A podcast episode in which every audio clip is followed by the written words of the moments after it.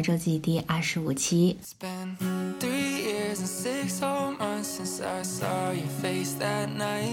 嘿嘿 check，嘿嘿 check。今天是除夕，刚刚在奶奶家吃完年夜饭，回到家中。这次的采儿周记打算用一个非常特别的形式，就是我想在春节放假的这几天，每一天大概录五分钟左右的菜园日记，然后由这几天的菜园日记组成我一整期菜园周记。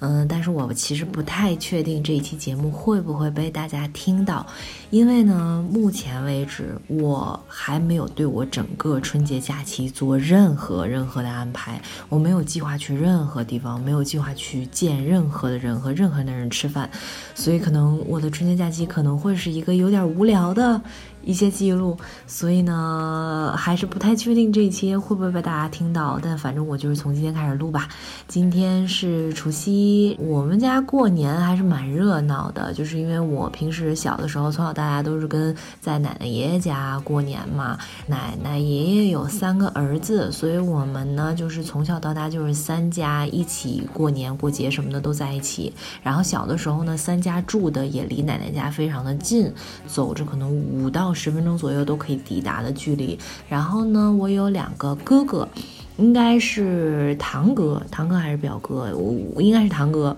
嗯，因为我是独生子女嘛，搞不清身边的哥哥到底是堂哥还是表哥。反正从小到大我就是叫哥。虽然不是亲生的哥哥呢，也算是半个亲哥啦。我大哥比我大七岁半，嗯，其实这个年龄差还是差的挺多的哦。但是我大哥可能是心理年龄比较幼稚，然后他就是一个非常喜欢聚会、非常喜欢玩儿的一个性格，所以每年过年呢，我们都是要提前策划好久。就小的时候是在假期里，后来呢，我哥工作了，再后来我工作了，但是我们还是会提前。一个月半个月左右去商量除夕夜这一天我们家准备要干嘛，就是一般大家会有表演节目的环节，然后呢有一起玩游戏的环节，有玩过那种什么谁比划谁猜啊，谁是卧底啊，然后知识竞赛啊，然后也有打过牌，嗯，反正我们就是放着春晚，但是大家也没有在认真看这个春晚，就伴着这个声音，吃完了饭收拾完了之后，三家人就开始抽，就是按我们设置的这个游戏的规则分组，然后呢车轮。轮战小组对决出第一名，然后再进入决赛，这样的就是反正搞得还蛮可爱的。然后呢，我跟我哥就是我跟我大哥，我们两个就是算是两个主持人吧，把控整个全局。所以就是后来我觉得我主持节目啊，或者是策划活动啊，好像都跟这个事情有关系。就是从小到大好像就是控场的。然后呢，我二哥呢，是因为他的爸爸妈妈在他两岁多的时候就离婚了，所以我二哥呢，有的时候在爸爸这边过年，有的时候在妈妈这边过年，嗯，所以每年都不太确定他会不会来，但是每一次他来的话，我们就都会格外格外的开心。然后今年就是比较特殊，今年是我大哥春节值班，就除夕夜这天值班，所以他呢今年没有出现。这也是我从出生到现在以来第一个没有跟我大哥一起过的春节。说实话，他不在，感觉确实这个氛围啊没有那么的活跃。然后今天大家也没有玩游戏，也都比较早的结束吃完饭，然后聊聊天啊，看一看春晚啊。然后刚才十点多钟我们就散各自散了，然后我就已经坐地铁回我家了。就是今天可以休息的早一点，因为我哥是一个玩心很重的人，如果我哥在的话，就是肯定是要玩到十一点多的。就是，但是我哥还挺搞笑的，就是。他虽然不在，但是他就是还是想掌控所有人的行踪。然后他在提前一个月就开始不停的给我打电话，不停的给我二哥打电话，就安排我们，你们哪一天来，你们的另一半来不来，然后我们哪一天一起出去玩，哪一天一起吃饭，怎么怎么样的。反正就是我哥不在，有点不热闹，但我哥又又就是又又又想掌控全局。就是请注意，我大哥已经三十八岁了，他已经三十八岁了，就是。我感觉怎么说呢？一方面觉得我哥很幼稚，但是一方面我又非常非常开心，可以有这样类似于同龄伙伴的感觉，就大家可以玩在一起，可以有童心，可以大家还三十几岁快四十岁，大家还聚在一起玩游戏，还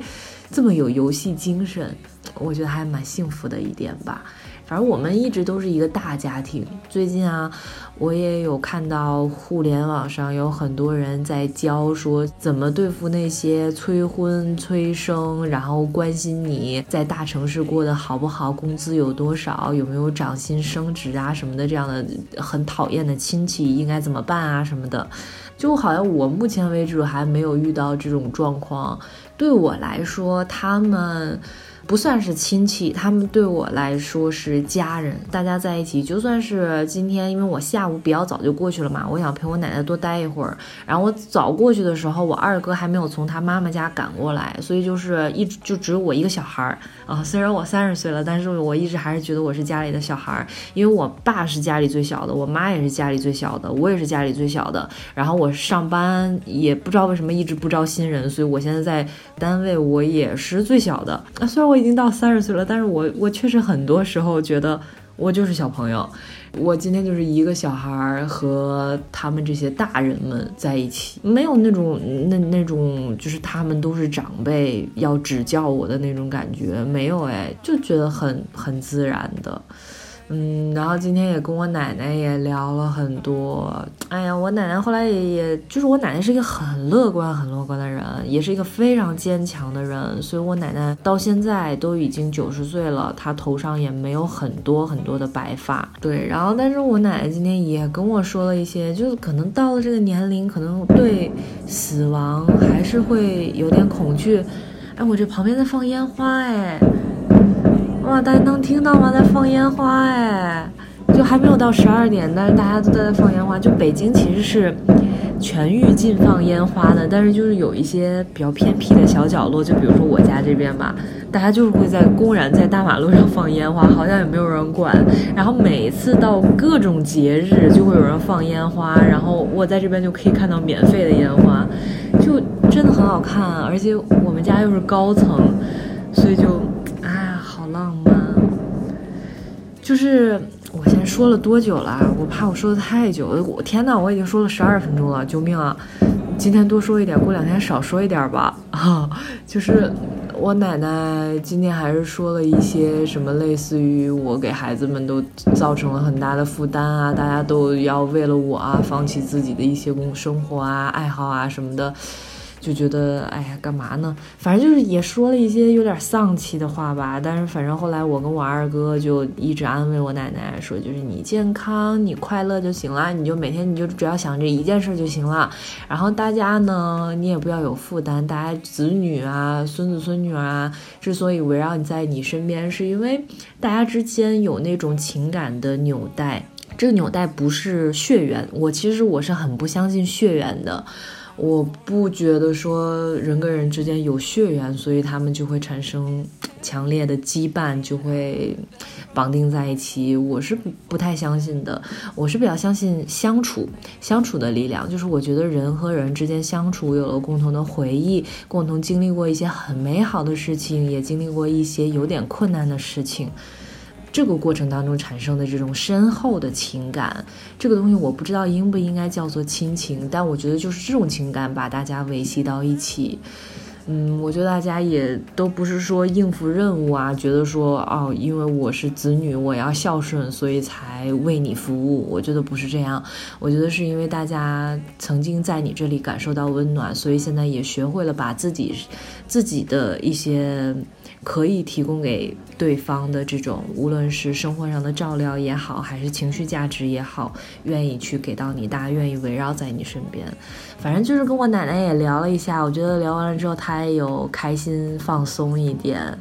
嗯，然后我就也开心了一点。哎呦，其实我今天还有好多想说的，但是就都已经说了十几分钟，我真的实在是太啰嗦了呢，就过两天再说吧。那今天就这样喽，祝大家除夕快乐！不过大家听到的时候应该就不是除夕喽，拜拜。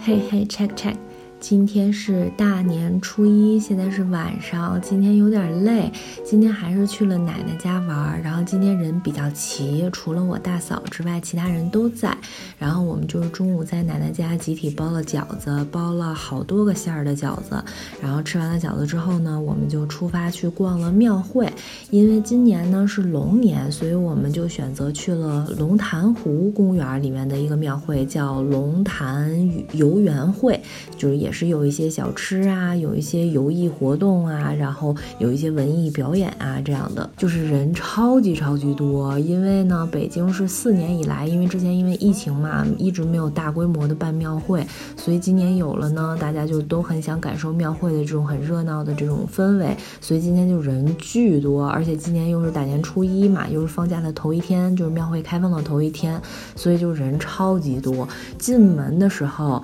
就要排一。个 S 型弯的一个巨长的队，然后进去之后呢，买票也要排一个队，就是不管你是他好像只认电子，不是他只认纸质票，就是无论你是买纸质票，还是说你买了电子票要换成纸质票，都要在那儿排队。进去安检还要再排一个队，进到里面之后买吃的呀、做游戏呀，所有东西全都是要排的，上厕所也是要排队，超级夸张。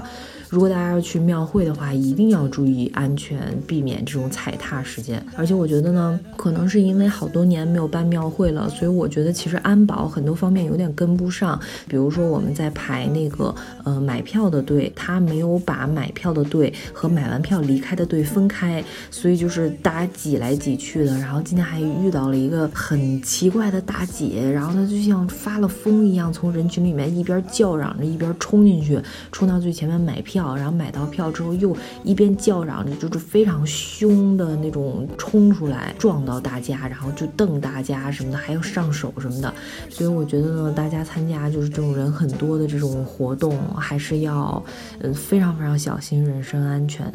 不过呢，就是过年过节，虽然我是一个很讨厌很讨厌排队的人，就是我平时出去商场吃饭啊什么的，就是半个小时以上的队我是绝对不可能排的，半个小时以内。都很少，我一般只会去找那些不需要排队，直接进去就可以吃的，因为我觉得好像没有任何一个吃的东西值得我去花这么久的时间去排队。但是呢，过年过节排队嘛，又觉得好像比较能够接受。包括在庙会里面去多花一点冤枉钱去吃一些什么三十块钱的羊肉大串啦，这种也觉得好像是勉强可以接受。今天那个羊肉串真的超级超级难吃，就是我甚至觉得它可能。不是羊肉串，因为没有什么羊肉的味道，而且它那个肉串呢，全都是熟的。你到那儿去买的时候，它就是帮你热一下，所以它会很快的就给到你。嗯，但是就是超级难吃，而且它是那种腌好了的，有味道的，它没有再撒任何佐料的，就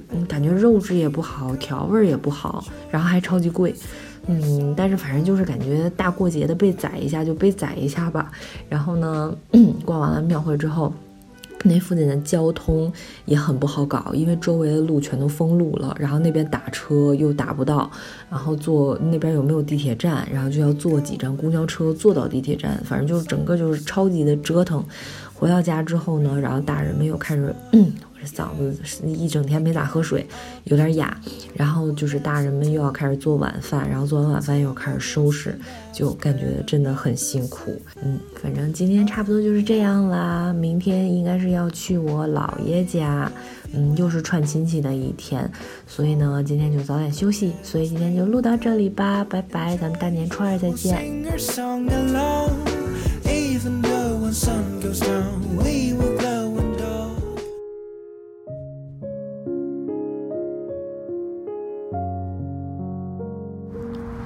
嘿嘿，check check，今天是大年初二，今天的声音可能会有一点点噪音，因为我是在室外录的，第一次在室外录，是在我们家附近的一个小公园里面，这公园里面一个人都没有，我特别喜欢这个公园。然后呢，我感觉太阳落山的速度真的好快。刚刚我进公园的时候，我觉得还是阳光普照，但是我往里面走了没有几步，我就感觉这个太阳越来越低垂，就都晒不到啊！刚才有一片麻雀，哎，一片麻雀从我头顶低低的飞过，这就是我感觉我真的好喜欢公园哦啊！一会儿再跟大家讲这个公园的事情。就是呢，今天不知道大家大年初二家里这边吃东西是什么样的习俗？我们北方这边一般是讲究初一的饺子，初二的面，所以初二呢是回娘家吃面条的日子。所以今天就是跟着我妈回到了我妈的娘家，也就是我的姥爷家里面吃了面条，也是这边的家人们又聚。了一餐。嗯，我每年在姥姥家这边吃饭聚餐，基本上每年就只有大年初二这一次，因为呢，我姥姥姥爷是有一点重男轻女，我有两个表弟，嗯，我又是女儿的女儿，所以从小到大呢，姥姥姥爷家这边其实没有怎么太看过我，所以大家也没有一起生活过，所以就没有非常多的情感连接。总的来说，就是大家有点不熟。不太熟，呃，尤其是我跟我两个表弟呢，我们其实年龄差距很小的，他们都只比我小几个月而已，连一岁都不到，其实算是同龄人，但是呢，他就就是不熟，就是见面还是会尴尬，就是说 hello 和说拜拜的时候就都很尴尬，然后吃饭的时候拿饮料啊，就就大家也都是很客气，他说姐，那个你喝饮料，我说好好好，谢谢谢谢，然后就是反正就是很客气，不太熟的这个状。所以每年呢，基本上也就是简单的这样聚一次，然后聚完了之后，大家也没有什么其他的环节，就会各回各家了。嗯，然后所以今天就是结束的比较早嘛，我趁着阳光还比较好的时候呢，我就来到了我家旁边的这个我很喜欢这个荒郊野岭的这个小公园。这个小公园基本上，哎，这个麻雀又飞过来了，它们飞得好低哦，就是我以为只有鸽子是会成群结队的一片一片飞的，但是麻雀竟然也会，但是它们没有排列任何队形，我觉得。哎，感觉我第一次见哎，就是我想跟大家聊一聊，我为什么最近几年很喜欢去公园儿。大家有听过公园二十分钟理论吗？就是当你有不开心的时候，或者是大脑不转的时候，就是所有你觉得你需要补充能量的时候，你就穿鞋、穿袜子、穿衣服，拿着钥匙出门、出小区、下楼，就是。你就这样，然后你就往你最近的公园也好，或者是没有公园的话，你就在大街上走一走。你的心情就是会变好，然后你只要这个东西持续二十分钟，你的心情一定会变得开心。这个大家可以试一试，就是我是屡试不爽，每一次不开心啊，或者是感觉啊亟待解救的时候，我就会跑到最近的公园里面来，一个人坐一会儿啊，走一走啊，听一听音乐，听一听播客什么的，就会觉得非常的幸福。嗯，因为我的感觉啊，是因为我们人类很聪明，我们。制作了很多方便我们的东西，比如说房子，我们现在大家都不用风吹，不用日晒了。我们在这个房子里面，我们有电、有水、有火、有网。如果要是各种什么服务啊，就是什么外卖啊、什么快递啊都畅通的情况下，你是完全可以一个月不离开家，你都可以正常生活的。但是呢，有些时候就是你待在这个小小的套子里面，这个室内。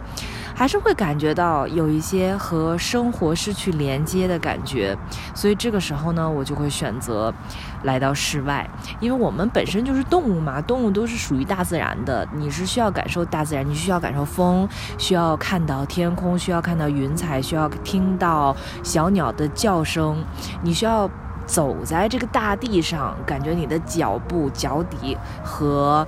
这个路摩擦的那种感受，然后这个时候你就会觉得啊，我好像又好了，我好像又属于这个世界了。然后，但是呢，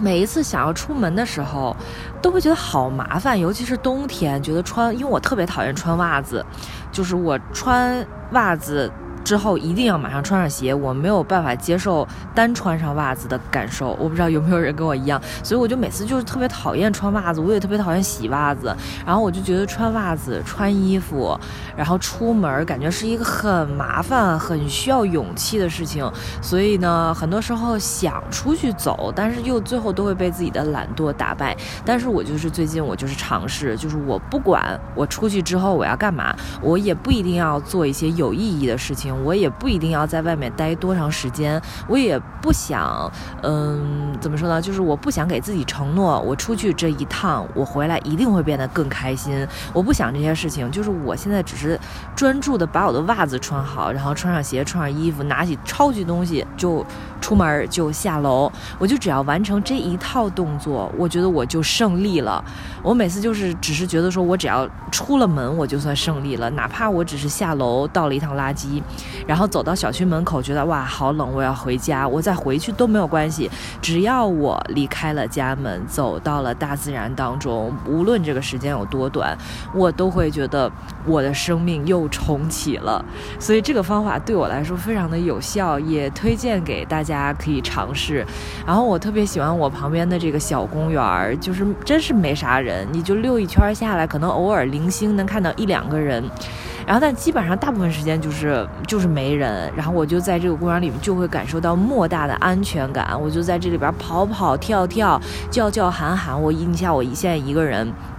抱着 iPad 说话，手舞足蹈的，没有人看得到，我就觉得好开心啊。对，反正嗯，今天大年初二就是感觉非常的开心。一会儿回家我要给自己做一顿好吃的面条。对，今天一整天都要吃面条。然后嗯，今天差不多就是这样啦。那我们就大年初三再见吧，拜拜。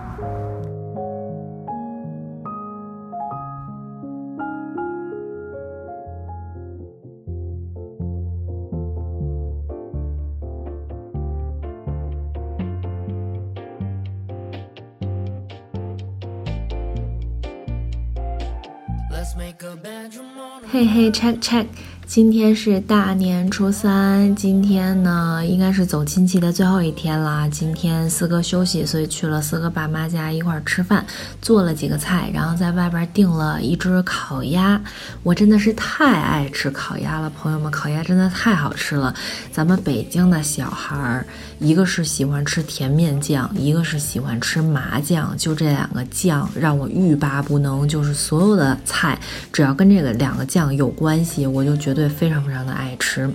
然后呢，来北京玩的朋友们，大家可能会关心说，去吃烤鸭的话，应该要吃哪一家呢？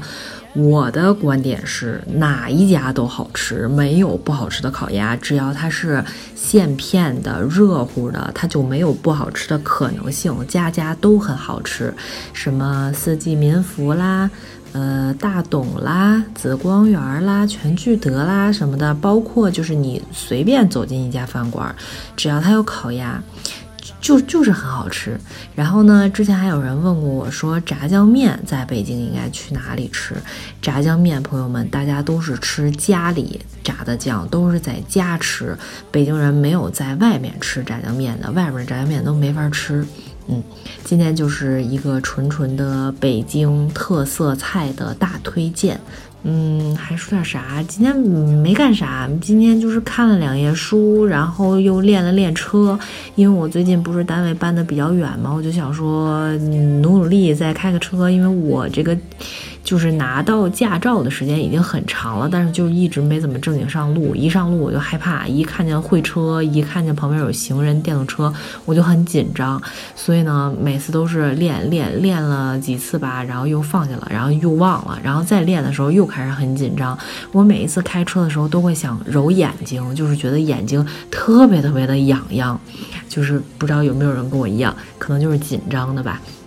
然后练了练车，然后去商场转了转，试了几双我最近觉得挺想买的德训鞋，试了好几个都，反正啥也没买。我已经最近连续好几次去商场，什么都买不着东西了，就不知道为什么，就是揣着钱去的，是打算去消费的，但是啥也买不着。嗯，今天反正也是普普通通的一天啦。那今天大年初三就先这样吧，咱们大年初四再见，拜拜。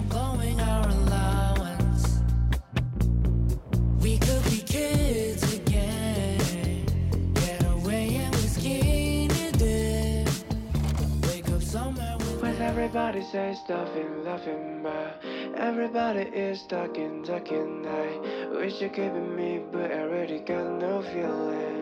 嘿嘿，check check，今天是大年初四，现在是下午。今天北京特别特别的暖和，今天好像有十四度。我今天出门，我连秋裤都没穿，一点都不冷。我今天出门是干啥了呢？就是书归上回，我昨天不是说我想买鞋嘛，然后呢，我今天早上一睁眼，我进入我脑海里面的第一个想法就是我要去买鞋，就是哪怕说买不着鞋吧，但是我想去鞋子款式更多的地方去试一试款式啊，试一试颜色，试一试尺码什么的，就是反正就是感觉这个愿望必须要被满足。但是呢，今天我就我一个人，今天四个又是上班，然后。呢，我今天是去的是奥莱，我就有时候会觉得说去奥莱一个人去是一个有点麻烦的事儿。第一个呢，是因为去奥莱就就是我一个人不是开车技术不行嘛，我就没法开车去，我就得公共交通去。奥莱呢，一般不都是在相对来讲偏一点的地方嘛，所以不开车呢就会有点麻烦。还有一个呢，就是你去奥莱如果买东西的话，这大包小包的，你要是坐地铁回来的话，就是特别狼狈。所以呢。一开始我是觉得说一个人去奥莱逛街买东西是个有点麻烦的事儿，但是呢，我后来一想，我今天早上醒来第一个念头就是去买鞋试鞋去呀，所以那我如果因为我一个人不方便去，或者去了很麻烦，或者是担心一个人体验感不好而没有去的话。我是什么感觉呢？我觉得我应该会很遗憾，因为我这就是我今天一大早我设定的，我就特想干的一个事儿，我就没干成，所以呢，我就还是出了门儿。然后今天北京天气特别暖和，这个也助攻了我一个人出门，就是我不用穿秋裤。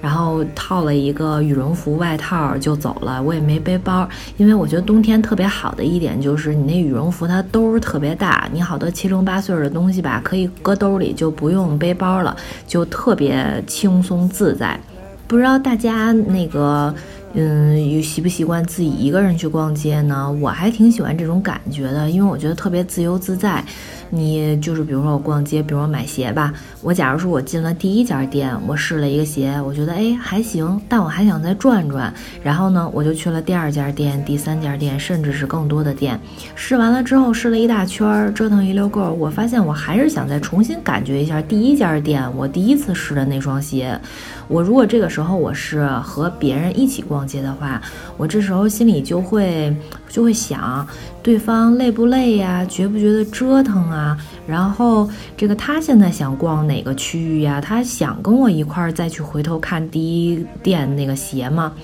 然后我就会有点那啥。如果说我自己的话，我就。不用琢磨这些事儿，也不用跟别人商量，也不用承受任何的心理压力，我就一个人，哎，我就直接掉头就重新回第一家店了。就是我，我，我所有的行程，所有的安排，完全依照我自己的节奏而定，我就觉得特别舒服。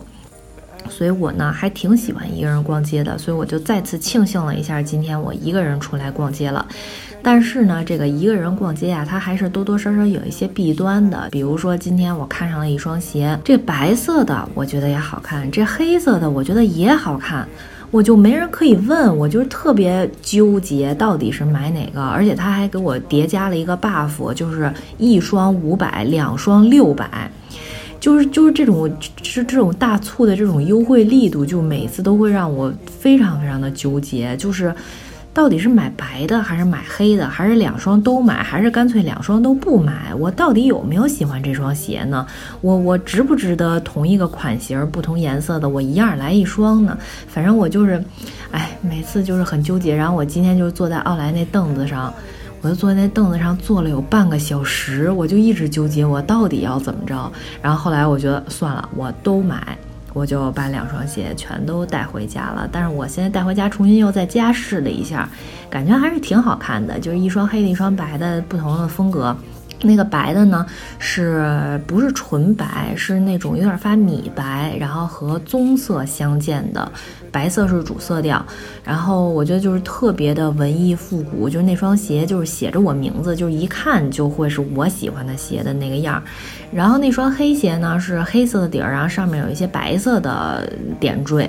然后那双鞋呢，就是很酷、很帅气小男孩风。然后而且今天我穿了一个黑色的卫衣和黑色的羽绒服，我就觉得特别搭配，一身特别协调。然后我就反正两双鞋我觉得都很好看，所以我买回来我也不后悔。我就是觉得这个平时啊打工这个。受这个欺凌挣的这个辛苦钱，就是在这个时候发挥作用的。就是在当你特别纠结的时候，哎，我不纠结，我有钱，我两双我都买。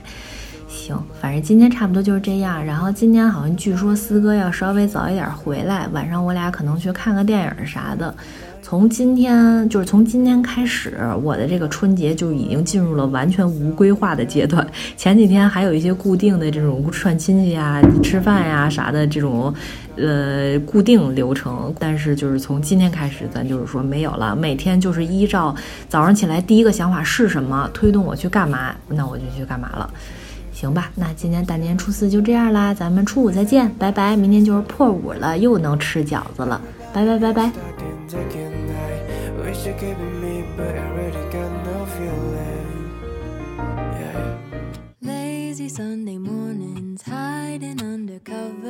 嘿嘿，check check，今天是大年初五。今天呢，本来应该去我奶奶家吃破五的饺子的，但是因为上午临时要处理点事儿，所以就没去成。然后中午呢，我跟四哥去吃了西塔老太太烤肉。特别特别好吃。我们俩之前去沈阳玩的时候，到了西塔，因为沈阳有个地儿叫西塔嘛，然后它有那个朝鲜风情一条街，就是有好多好多好多美食。然后就是沈阳的西塔，它我原来没多想这个地名，但是后来我去了之后才发现，它在西边是真的有一座塔。然后不光西边有塔，南边、北边、东边、西边这四个方向全都有塔。但是比较有名的就是西塔，所以呢，西塔就是有好多好多朝族美食。食，然后当时我们俩本来就挺想吃这个西塔老太太烤肉的，但是呢，因为那边美食太多了，最后就没吃上。然后呢，我们俩就想着北京，因为也有西塔老太太烤肉嘛，就是想说回北京再吃，所以我们俩今天就去吃了，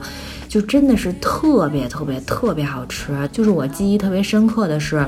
之前吃这种烤肉，它不一般都是那些花生混那个辣椒粉，或者是烤肉酱，就是大家经常吃的那些酱。然后今天他给了一个酱，是，嗯，他上来一个小碗，那个小碗里边有一些那种酸酸甜甜、清清亮亮的汁儿，然后上面搁了一小坨麻酱，你自己要把那个麻酱跟那个汁儿和在一起，就把那个麻酱给卸开。他是比较推荐，就是像牛五花这种肥瘦相间，甚至肥可能多。一点的这种薄薄的肉片儿，去推荐蘸这个酱料吃，就真的巨好吃。我以前就是我爱吃麻酱，但是我只能想象说水煮出来的东西，就是涮羊肉这种清清亮亮煮出来的东西去蘸麻酱，能把麻酱那种味道和那种食材最本真的味道就是放在一起，会特别的香。但是没想到，就是经过了烤制之后，然后那个肉焦化了之后，糖化了之后，就是哎呀，反正真真的是超级好。吃，而且因为它那个麻酱里面又和了那种酸酸甜甜的汁儿，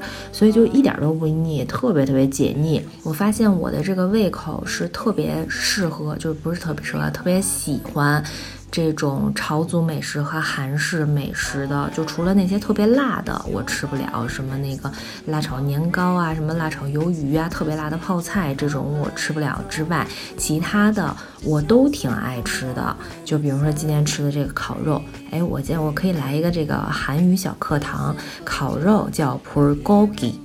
嗯，就是韩语其实挺好学的。韩语里面百分之七十都是中文词，百分之二十是外来词。就比如说从英语啊或者罗马音啊，就是这样那个翻译过去的。然后还只有百分之这还剩多少百呃百百分之十是韩国的固有词汇。所以就是它其实对中国人来说是很好学的。像这个 purgogi 这个 pur。嗯，准确来说，这个字读 “bur”，但是它放在一个词的词首，就第一个字是它的话，它就读 “pur”，就是它是火的意思。然后 “kogi” 呃，它准确的来说读的是 gogi，但是它就是作为肉这个词，go 在第一个字的话，它就是要发一个爆破的音，就是 kogi，就是肉的意思，就是火肉，其实就是烤肉的意思。然后还有一个词叫 murgogi，mur 是水的意思，kogi 是肉的意思，所以水肉就是鱼的意思，就真的很好记。然后这个是烤肉，然后我还很喜欢吃的冷面，今天也点了，叫 neng mian，就是是不是很像很像？然后还有炸酱面，擦脏面，就是面都是面的意思。反正反正就是还蛮好学的吧。但是我现在学韩语的那些什么什么什么元音辅音，是叫元音辅音吗？就是那些特别基础的东西，我都已经有点忘了。嗯，对，对吧？二把刀。一个是想分享今天这吃的这个东西好吃，然后第二个事儿，我们俩就是吃完了饭之后，我们俩去看电影了，看的是贾玲的那个《热辣滚烫》。怎么说呢？就是我是揣了两包纸，因为我觉得我应该看到这个题材应该会大哭特哭，但是其实还好。就这个电影怎么说呢？我觉得，呃，有一些地方我觉得阐释的不是特别充分。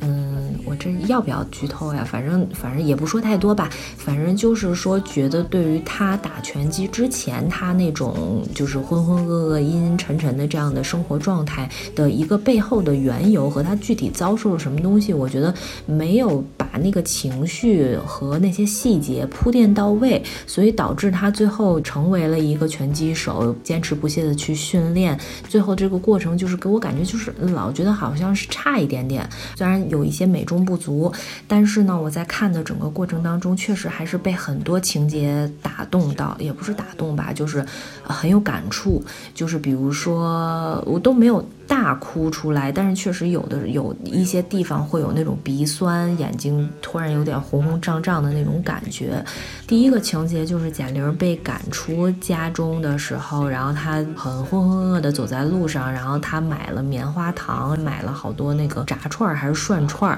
在一边走一边吃，然后走路都是拖拖沓沓的那种很低沉的状态。然后我就跟四哥说：“我说你知道吗？这个叫情绪性进食，就是当。”你觉得生活不好了的时候，很极端的是，有的时候你会觉得只有食物能够解救你，你会觉得只有食物是你可以掌控的东西，它不会背叛你。就那那那个点有一点点打到我。然后还有一个就是他在第一次路过那个拳馆的玻璃橱窗，看到雷佳音在里边打拳的时候，然后就是那个雷佳音看着那个窗户外面，然后当时那个贾玲那个眼神有一点点的落寞和慌张。就是他觉得雷佳音在看他，我觉得可能只有像我们这种小的时候就是小胖子的人可以感同身受吧，会觉得别人总是在看你，总是在盯着你，你会觉得他们一定是在指指点点你的身材，指指点点你的长相。但是后来那个镜头一转，转到那个玻璃橱窗的全馆里面，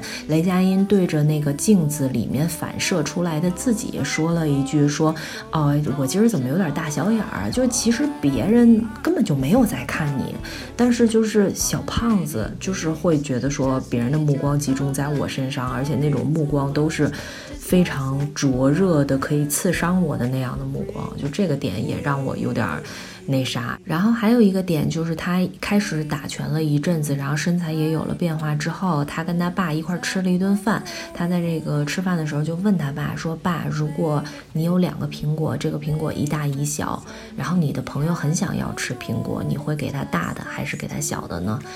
然后他爸说：“那我给大的，因为朋友喜欢嘛。”然后贾玲说：“我可能两个都给。”我不知道是不是所有人看到这个情节都能都能知道他为什么要给朋友两个苹果，但是我是能够 get 到的，就是尤其我觉得是小的时候胖。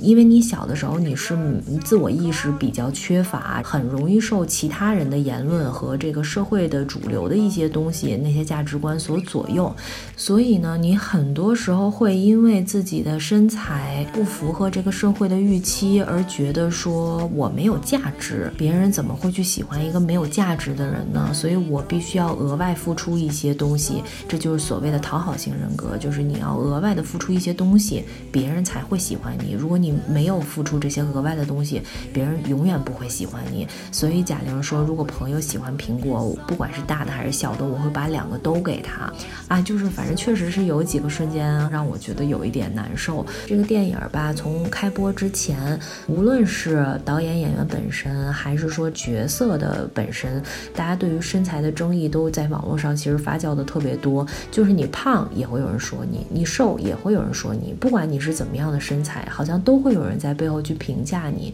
所以我觉得不如大家平常心，就是只要是运动是健康的，我觉得各种各样的美我们都接受。我觉得这可能是一种比较理想化的状态吧。嗯，那今天大年初五就先是这样啦，明天再见。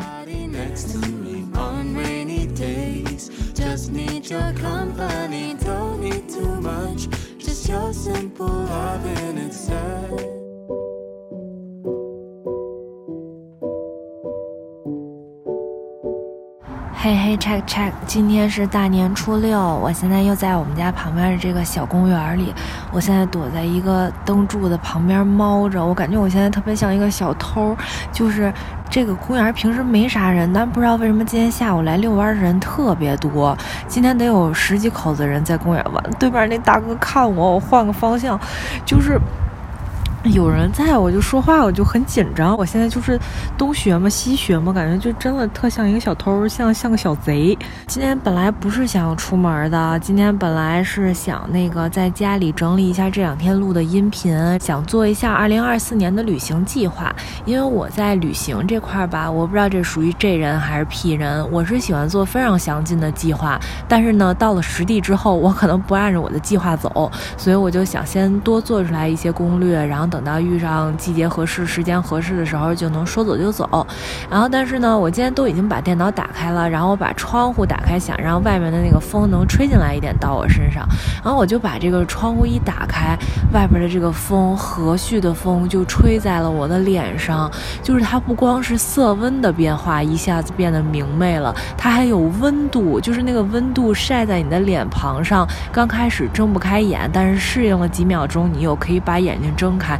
就当时我就觉得太阳在召唤我，我必须得出门。于是呢，我就带上我的相机，拿着我的 Kindle，我想在公园里看会儿书，然后拿着我的 iPad 和我的小话筒，咱就是一身这个电子设备就出门了。然后呢，我我想说啥来着？哦，就是我看那个书叫《山茶文具店》，是一个日本的小说。因为就看着这名字，我就特别喜欢。因为我之前写试尝试着啊写小说，但是只写了非常非常短的两个篇章，就是连这头都还没开开呢，我就写不下去了。里面的女主人公就叫山茶，所以我就觉得这个这个小说跟我挺有缘分。然后之前听人推荐它的时候呢，是说这。个山茶文具店，它呢里面不光是卖文具，然后这个店主世世代代都是给人家做代笔人的，就是像过去因为没有打印机啥的嘛，那个没有那种好看的字体，就是有好多什么请帖呀，然后包括一些公司经营理念的那种，就是原始的手写的材料需要找人代笔，所以他们家就是代代就做这个，然后也用他们家卖的文具，它里面就是说你在写不同。的内容的时候，嗯，需要用到不同的文具、不同的纸张，比如说有毛笔呀、钢笔呀、羽毛笔呀等等的，就感觉还挺有仪式感的。所以我就想带到这本书，带着它到这个公园来看一看。然后他，我看到他开头写的一块是。他一开始讲到他在家里搞卫生，搞卫生的过程当中，他就觉得很口渴，然后于是他就停下了手边的工作，去烧了一壶开水，给自己泡了一壶热茶。然后呢，泡好热茶之后，在等待的过程中，他又拿起他的拖把去做清洁。然后他在打扫的过程当中，就闻到一阵一阵的那个茶叶被炒过的那种茶叶，在经过热水的滚烫的洗礼之后所散发出来的那种香。气就在这种味道之下继续打扫着卫生，我觉得那个场景特别特别的惬意。我今天早上也是搞了一次大卫生，就是我跟思哥我们俩打扫卫生风格不一样，他是喜欢每天都弄一点儿，然后但是呢就是小弄，我是属于好几天不弄，然后之后一下整个大的，然后弄到很就是犄角旮旯里面都一定要都擦到都搞到的这种人。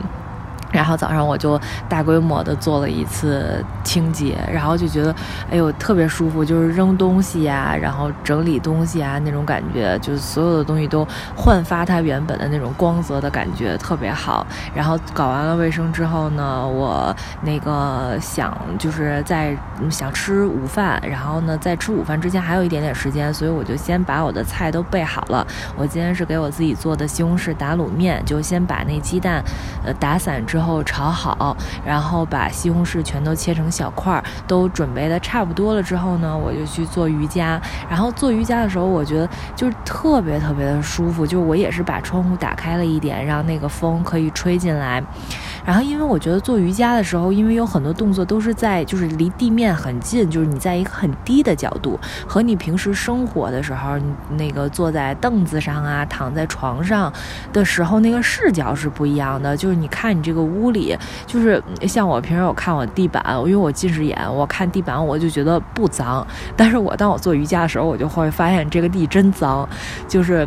做的这过程当中，因为那个地儿我铺那个瑜伽垫那个地儿离厨房有点近，我就一阵一阵的闻到炒过的鸡蛋的那种焦香，然后闻到生西红柿那种汁水非常甜的那种清新的味道，然后又闻到我切的那个蒜在没有炒之前也是水水润润的那种很柔和的蒜香，就是就这些食材本身的味道飘进我的鼻子眼里。里头就小风一吹，然后做瑜伽，然后感觉到自己的四肢所有的呃韧带关节全都被打通，然后身上有一点麻麻热热的那种感觉，就是能量在身体里流动的感觉。我觉得天哪，简直是太幸福了。嗯，对，今天就是有一个就是和大自然亲密接触，感受自己身体存在的这么一种感觉吧。嗯，那大年初六就这样吧，拜拜。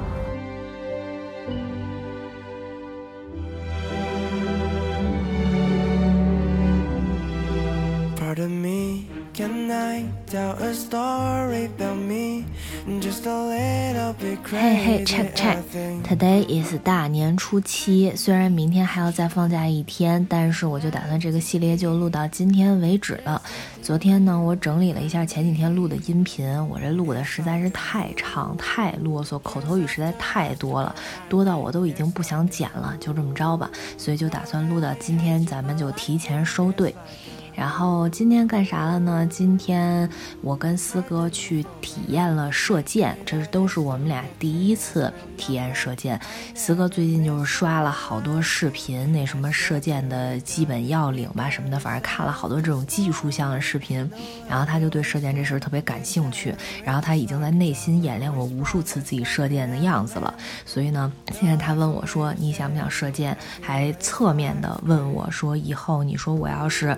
长期练习射箭，养成这么一爱好，入坑了，你觉得怎么样？然后我当时就鼓励他，我说入啊，学呀，去啊，就是因为我想起了之前我学韩语的时候，在一开始我也是特别不确定，我就问他，我说你说我学吗？你说我这钱交吗？思科当时就是给了我很大的信心，他就说你去报课呀，你你去学呀，没问题呀，反正他就是很支持我，所以呢，这一次遇到了他，哎，有一点感兴趣的事儿的时候，我就。一定要支持，而且呢，我这个想跟他一块儿去射线，还有一些私心，就是大家都知道，我最近喜欢的男明星是于适，于适是骑射的一把好手，所以喜欢于适的小迷妹怎么可以没有射过箭呢？所以今天我们俩就去射箭。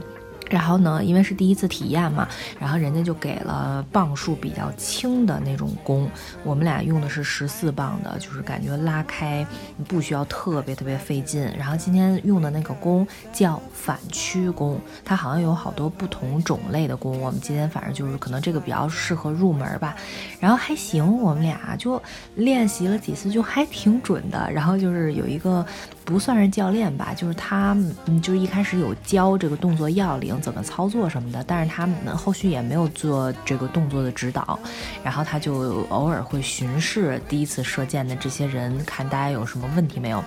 每次走到我们俩这边，他就会说。好箭，好箭，好箭，就可见我们俩射的还可以，就是也中了几次靶心，反正基本上都在靶上，就是发挥的还不错，所以我就觉得这项运动还挺有意思的。然后射箭的时候，虽然这个磅数比较轻。但是我们俩的这个左胳膊，因为我们俩都是右撇子嘛，我们俩这个左胳膊就是特别吃劲儿，上臂啊、肱二头肌、三头肌，反正肩啊什么的，就反正整个的都是非常非常的紧。呃，右边倒是还好，嗯，可能也不知道动作对不对啥的，嗯，反正今天就只干了这么一件小小的事情。咱们这个系列马上就要结束了，所以呢，希望大家在这一个假期里面有暂时停下忙碌的工作，短暂。的获得了休息，希望大家有见到自己很喜欢、很久没见的朋友，希望大家有和自己的家人好好的相聚在一起，希望大家吃了一些很喜欢的饭。最后再祝大家新春大吉，龙年行大运。嗯，那我们这期节目就到这里啦，后边没有啦，拜拜拜拜。